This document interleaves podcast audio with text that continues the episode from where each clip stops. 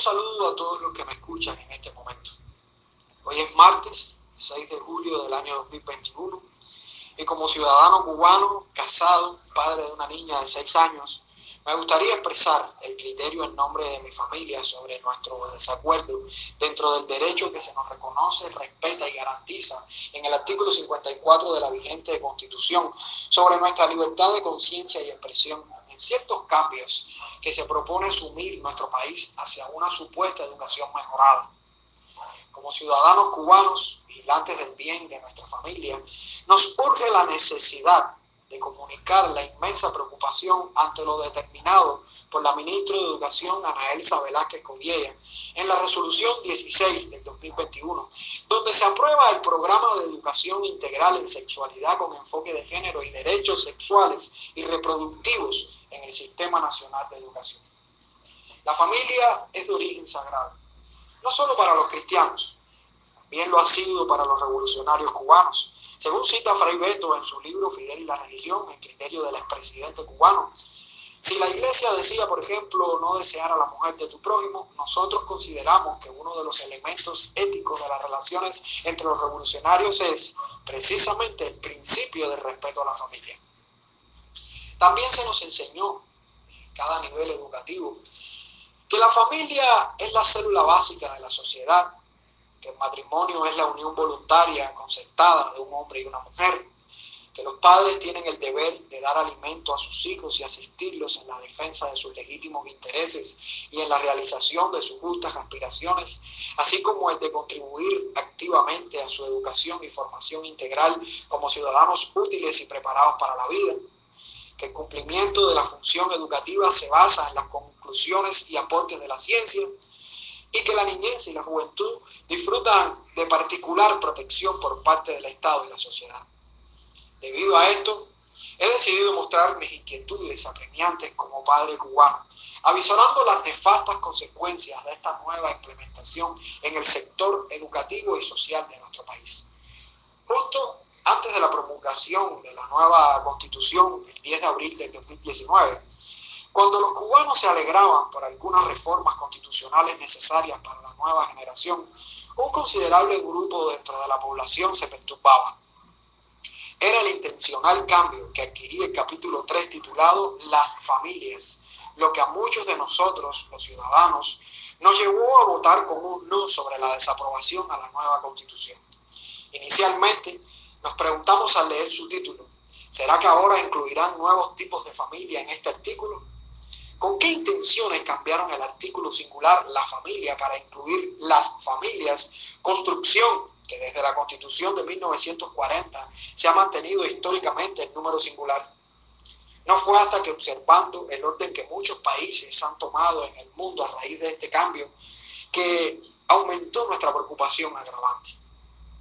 El análisis del capítulo 3 de la Constitución, la resolución 16 del 2021 de educación y el aumento en la difusión de la ideología de género en los medios masivos de comunicación han dejado al descubierto de manera contundente lo que se pretendía desde hace unos años con estos cambios.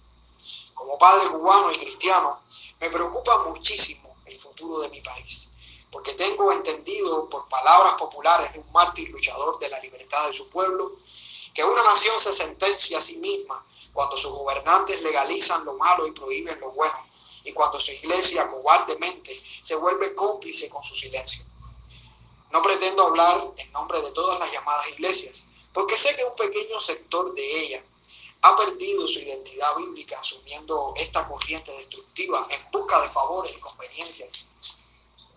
Pero sí pretendo hablar en nombre de aquellos cristianos que han asumido su fe cimentada en la Biblia, lo que consideramos infalible, inmutable, suficiente sobre cualquier asunto de fe y obediencia a Dios. Dios considera la ideología de género como una desviación moral. Quizás algunas entidades justifican sus intenciones con que lo que se propone en nuestro país no es ideología de género, sino enfoque de género. Pero ¿acaso el llamado enfoque de género que se está induciendo en nuestra nación no pretende el fin de un conjunto de ideas mal llamadas científicas que desarraigan y dividen la sexualidad biológica social de su naturaleza al multiplicarla por la cultura global predominante? Por favor, no seamos tan ingenuos como para aceptar las intenciones parcializadas de nuestra educación integral, pretendiendo buscar como categoría social el estudio de las relaciones entre hombres y mujeres, sin llegar a forzar u ocultar lo que promueve el grupo minoritario LGTBQ.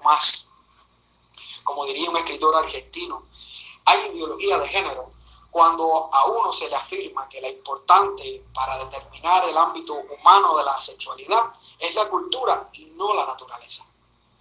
Debido a esto, muchas familias cubanas se han atrevido a escribir a las diferentes plataformas para expresar sus inquietudes, ya que tenemos limitantes para enfrentar un diálogo pacífico por causa de la COVID, quien limita a algunos a reuniones presenciales de índole que no sea político. Mi pregunta es la siguiente. ¿Acaso esta propuesta educativa de la resolución 16 no es un problema político? No obstante, de más está decir que esta propuesta educativa es una afrenta a la moral de la mayoría de los cubanos, sobre todo aquellos que nos apoyamos en la sensatez e inteligencia para razonar de una manera lógica, histórica y científica. Hay un principio expresado por la ideología comunista, registrado en el manifiesto del Partido Comunista por Carlos Mario y Federico Engels, donde expresa bien claro lo que se ha pretendido lograr a través de la influencia del régimen social comunista en la familia en todos los tiempos. Textualmente, le cito esta frase. Las relaciones entre los sexos tendrán un carácter puramente privado, perteneciente solo a las personas que toman parte en ellas sin el menor motivo para la injerencia de la sociedad. Eso es posible merced a la supresión de la propiedad privada y a la educación de los niños por la sociedad, con lo cual se destruyen las dos bases del matrimonio actual ligadas a la propiedad privada, la dependencia de la mujer respecto al hombre y la dependencia de los hijos respecto de los padres. Esto sugiere que el Estado determina qué debemos hacer con nuestros niños. ¿De quién es la responsabilidad moral de nuestros hijos? ¿Es del Estado? ¿Es de la sociedad? ¿O es de los padres? Por cierto, el ser criados en una sociedad comunista bajo principios marxistas-leninistas no nos da opción de negociar en diversidad de criterios partidistas debido a que Cuba tiene un solo partido quien organiza y orienta los esfuerzos comunes en la construcción del socialismo y el avance hacia la sociedad comunista. Lamentablemente, desde la Constitución de 1976, hubo un cambio en el capítulo 3 sobre la familia, que a los padres nos dejó en desventaja contra el Estado para con la orientación de nuestros hijos. Fue sustituido el artículo 43 de la Constitución del 40 y del 59, quienes garantizaban a la familia, la maternidad y el matrimonio la protección del Estado. Justo en las constituciones específicamente en la Constitución del 76, se cambia el sujeto de la oración en el artículo 34, donde a cualquier lector juicioso se le induce la intención de la supremacía del Estado como protector de la familia, la maternidad y el matrimonio. En este caso, el orden de los factores sí altera el producto, porque no es lo mismo que una persona tenga el derecho de recibir apoyo del Estado que darle el derecho y la responsabilidad al Estado de administrar lo que cree correcto según sus fines para esa persona. La alerta sobre esta observación se encuentra en una pregunta. ¿Qué pasaría si el Estado se corrompiera moralmente y decidiera por la ley de la Constitución establecer nuevos códigos de familia para la sociedad cubana? Para colmo y más preocupante, está la nueva constitución sobre el derecho del Estado sobre los niños y niñas. Porque ahora no es solamente el Estado quien tiene autoridad sobre la familia, la maternidad y el matrimonio, sino que se le adiciona a la sociedad y los diferentes tipos de familias defender a nuestros niños de lo que ellos consideran violencia. Como establece el artículo 86 de la nueva constitución. El Estado, la sociedad y las familias brindan especial protección a las niñas, niños y adolescentes y garantizan su desarrollo armónico e integral, para lo cual tienen en cuenta su interés superior en las decisiones y actos que les conciernen, las niñas, niños y adolescentes son considerados plenos sujetos de derechos y gozan de aquellos reconocidos en esta constitución, además de los propios de su especial condición de persona en desarrollo. Son protegidos contra todo tipo de violencia. Al leer este artículo me surgen otras interrogantes.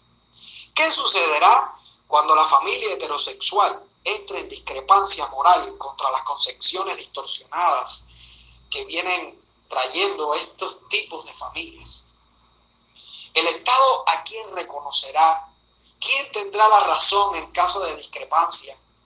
¿Acaso el Estado y la sociedad considerarían violencia hacia los niños y niñas y adolescentes cuando los padres heterosexuales les enseñen, corrijan y adoctrinen sobre lo que ellos han aprendido y consideran correcto moralmente. El periodista Javier Villamor, en un artículo titulado La familia, último bastión frente al totalitarismo globalista, nos sugiere en, estas palabras de esta manera. Al introducir esta ideología y esta forma de entender las relaciones sexuales a los más pequeños, se está haciendo más grande, por no decir insalvable, la distancia entre padres e hijos. Unos padres que no han recibido ese tipo de educación tienen la misión de educar a unos hijos a los que el Estado ya adoctrina en la escuela, generalmente en contra de las mismas nociones básicas de sus padres. En Canadá, por ejemplo, ya advierten en las escuelas de los peligros de los padres que no aceptan esto. Los hijos pueden denunciar a sus padres si no compran esto, la ideología de género y todos y todas sus consecuencias. Es decir, el Estado, a través de la educación, está volviendo a los hijos en contra de los padres. La familia, una vez más, atacada por los poderes fácticos. No es el Estado ni la sociedad quienes darán cuenta a Dios directamente por nuestros hijos. Seremos nosotros, los padres, quienes por nuestra irresponsabilidad y cobardía compadeceremos un día ante el tribunal de Cristo, cuando seamos llamados a pedir cuentas sobre lo que debíamos hacer o no con nuestros hijos por mandato divino. ¿Qué esperamos de una sociedad que defiende el libertinaje? ¿Qué futuro de bien aguardamos cuando nuestros menores que están bajo nuestra protección son tirados al abandono en su vida moral? ¿Qué esperamos? Bien dice el proverbio bíblico, la necedad está ligada en el corazón del muchacho, mas la vara de la corrección la alejará de él.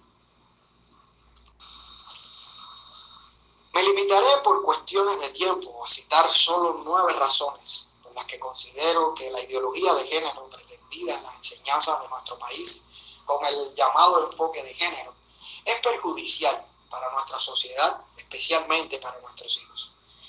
Nuestros hijos no deben ser expuestos a la ideología de género. ¿Por qué? Número uno, de esa manera violaríamos la ley de Dios al ser forzados contra nuestras conciencias, al aceptar prácticas inmorales como lo es el homosexualismo y todas sus desviaciones. La homosexualidad se encuentra entre los pecados por los cuales no podemos entrar al reino de los cielos. Dice Primera de Corintios capítulo 6, versículo 9, ¿no sabéis que los injustos no heredarán el reino de Dios? No erréis, ni los fornicarios, ni los idólatras, ni los adúlteros, ni los afeminados, ni los que se echan con varones. Pero no solo practicar la homosexualidad es un pecado, sino complacerse en quienes la practican. Como dice el versículo 32 de Romanos 1, quienes habiendo entendido el juicio de Dios, que los que practican tales cosas son dignos de muerte, no solo las hacen, sino que también se complacen con los que las practican. Nuestros hijos no deben estar expuestos bajo nuestro consentimiento moral a enseñanzas que promuevan y legalicen el homosexualismo. Razón número dos. Es una ideología totalmente distante de la lógica y nada científica que atenta contra la inteligencia y la razón del ser humano. ¿Cómo es posible que podamos asumir por ley lo que es desmoralizado por las diferentes ramas de la ciencia. Una perspectiva distorsionada antropológica sobre la naturaleza humana no debe regir el estándar de una sociedad culta e inteligente sobre qué es el sexo, sino la ciencia. La ciencia, desde sus descubrimientos, confirma cómo la identidad sexual está escrita en cada célula de nuestro cuerpo y no puede ser cambiada. Cito esta frase de María Calvo Charro, profesora titular de Derecho Administrativo en la Universidad Carlos III. Décadas de investigación en neurociencia, en endocrinología genética, en psicología del desarrollo, demuestran que las diferencias entre los sexos en sus actitudes, formas de sentir, de trabajar, de reaccionar ante idénticos estímulos, no son solo el resultado de unos roles tradicionales atribuidos a hombres y mujeres, o de, unos condicionamientos históricos culturales, como pretenden hacer creer los ideólogos de género, sino que en gran medida vienen dadas por la naturaleza. También se expresa así la neuróloga y escritora María Woody. La persona humana es hombre o mujer y lleva inscrita esa condición en todo su ser. Cada célula, órgano y función son sexuados. También nuestro psiquismo. Y esto va a afectar el comportamiento de cada ser humano. Por resumen de esta segunda razón, el asumir la hipótesis anticientífica de la ideología de género es tirar por tierra el conocimiento que nuestros avances científicos hemos adquirido sobre el ADN, la neurología, la anatomía, la fisiología, la genética, la embriología, etc. Mutilemos el cuerpo de un hombre intentando asumir que es mujer y una sola gota de sangre o uno de sus cabellos gritará a gran voz, soy hombre. La tercera razón que asumo por la que nuestros hijos no deben ser expuestos a la ideología de género es porque esta es un peligro a su sexualidad, al llevarlos antes de tiempo a una hipersexualidad y lujuria adictiva, que será nociva para su salud física, mental y reproductiva. Las etapas en la vida psicológica del niño no se deben forzar. Con esto no discrepo en que debe existir una comunicación estable entre padres e hijos sobre lo que es bueno o malo en el sexo, además de las aclaraciones de dudas que surjan en base a la comunicación familiar. El sexo no es malo, pero las relaciones sexuales deben ser promovidas cuando haya un desarrollo biológico, psicológico y dentro del matrimonio. Naturalizar el sexo de tal manera que sea normal, acudir a baños colectivos entre hombres y mujeres, resultaría aberrante. Hacer abuso de temas sexuales y posturas que se asumen en nuestra sociedad desde edades preescolares puede crear en nuestros niños un interés temprano por el sexo heterosexual y homosexual. Para nadie es un secreto que uno de los ardides de la comunidad LGTBQ es despojarse de todo prejuicio social para vivir bajo sentimientos y emociones personales. La cuarta razón es que nunca fue pretensión de lucha de los padres comunistas ni de la revolución en el poder. Federico Engels, por ejemplo, en su carta a Marx sobre la familia en el año 1869 lo expresa. Además de que Carlos Marx define que la relación de un hombre con una mujer es la relación más natural de un ser humano con un ser humano. ¿Qué decir de Lenin, de Stalin, de Mao Zedong, de Fidel Castro, de Ernesto Che Guevara en sus contraposiciones a los homosexuales? Y de los miles de homosexuales que fueron juzgados en el bloque comunista por la ley, llevados a campos de concentración, llevados a desprecios y burlas sociales, a prisiones, torturas, castraciones y hasta la muerte. Nos habrán ocultado en la historia de nuestro país lo que sucedió en la UMAR y en la península de Guanacavives. La quinta razón por la que creo que es peligrosísima la ideología de género es que los niños no están capacitados para decidir lo que quieren, sino a ser formados y corregidos en sus errores del aprendizaje hasta que logren la edad suficiente para decidir por sí mismos lo que es bueno o es malo para ellos. ¿Por qué no les dejamos fumar, consumir alcohol entrar a una discoteca o conducir un automóvil hasta que no tienen una mayoría de edad? ¿Por qué no les dejamos votar o les damos responsabilidades en la cocción de los alimentos de nuestra casa? Suponemos que son inmaduros para esas y otras cuestiones. Y sin embargo, les queremos dar participación y autonomía en su vida moral cuando ellos mismos no están capacitados para tomar decisiones estables y beneficiosas para sí mismos. En cuanto al desarrollo moral, en la edad escolar, se crean las condiciones para que el niño desarrolle determinadas cualidades morales que se convierten en motivos estables de su conducta.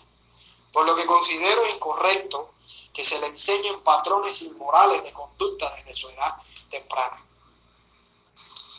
Como sexta razón, considero que pondrán en contraposición la autoridad de padres sobre hijos y de maestros sobre padres, ya que en ciertas edades el medio escolar ocupa el rol de mayor influencia y es donde pasan más tiempo del día los escolares para ser afectados. El maestro desde el ingreso del niño en las escuelas y aproximadamente hasta el cuarto grado se convierte en una autoridad sagrada, por lo que sus criterios influirán de forma decisiva en el desarrollo de los conceptos que el niño prueba. ¿Qué sucederá cuando el padre pierda su autoridad sobre el hijo? Los padres, quienes se constituyen modelos de gran significación emocional para los niños y son ideales que regulan el actuar moral de los escolares, no deben ver menguada o cuestionada su autoridad, ni deben perder su influencia desde lo moral en sus hijos, porque entonces estaríamos dando riendas sueltas a un desenfreno imposible de revertir. La séptima razón es que abundan los testimonios de familias devastadas países que nos llevan la delantera al asumir estas posturas en sus leyes. Citarlo en este momento sería demasiado extenso. La octava razón es que se destapará una ola de persecución y división dentro de nuestra nación sobre los cristianos y las minorías de grupos que respaldados por la ley traerá desprecio justificado. Si las minorías son apañadas por figuras sociales y gubernamentales, tomarán tanta fuerza contra los cristianos, quienes no claudicarán en su defensa de la verdad, que ni aún la ley les podrá ayudar. ¿Qué esperamos de la influencia de figuras como Mariela Castro, quien es presidenta del Consejo Nacional de Educación Sexual en Cuba, al hacer declaraciones culpabilizantes públicas hacia la iglesia? Le cito palabras textuales de ella. Hay mucho dinero, sobre todo proveniente del gobierno de los Estados Unidos, hacia cinco iglesias evangélicas principales, que son las que están tratando de sabotear muchas iniciativas. Que para más decir, termino la cita de ella, esas iniciativas que ella cita no son más que las tramadas por la agenda internacional sobre la ideología de género. ¿Qué despierta esto en sus seguidores sino desprecio y resentimiento? ¿Qué creen que sucederá si le dan licencia al movimiento LGTBQ para expresar lo que siente hacia la iglesia, quien les ha servido de ponencia en su propaganda todo el tiempo? Y como novena y última razón, y no por ser la última, deja de ser importante, creo que es muy importante, es que corremos el alto riesgo y las consecuencias de incumplir con el Código Penal 62 de la República de Cuba, en el artículo 206 sobre el abuso de la libertad de culto, donde asegura el que abusando de la libertad de cultos garantizada por la Constitución, oponga la creencia religiosa a los objetivos de la educación o al deber de trabajar, de defender la patria con las armas, de reverenciar sus símbolos o a cualesquiera otros establecidos en la Constitución, es sancionado con privación de libertad de tres meses a un año o multa de 100 a 300 cuotas. En mi opinión personal y concluyendo, creo que si no nos levantamos a una sola voz con la intención firme y valiente contra lo que pretenden imponernos, perderemos lo poco digno de nuestra sociedad moral que nos queda hago un llamado a la conciencia de todos los que están escuchando este audio. Reflexionemos sobre qué es la verdad, qué es la justicia, qué es la razón. Lo que hoy se impone como ley por unos pocos, mañana lo padeceremos todos. Y recordemos que las consecuencias nunca han sido positivas cuando los pueblos pierden el rumbo moral. Las naciones necesitan leyes que les defiendan y no por ser llamadas justas para beneficiar a algunos, deben ser aprobadas por todos. Porque siempre habrá injusticia en esta tierra. Siempre habrá hombres conformes, pero también hombres inconformes. Siempre habrá personas moralmente justas, pero también habrá inmorales. Pero que no triunfe el mal, que triunfe el bien. Me despido con las palabras de Vladimir Lenin, cuando dijo, me parece que la superabundancia de teorías sexuales surge del deseo de justificar la propia vida sexual anormal o excesiva ante la moralidad burguesa y de suplicar tolerancia hacia uno mismo.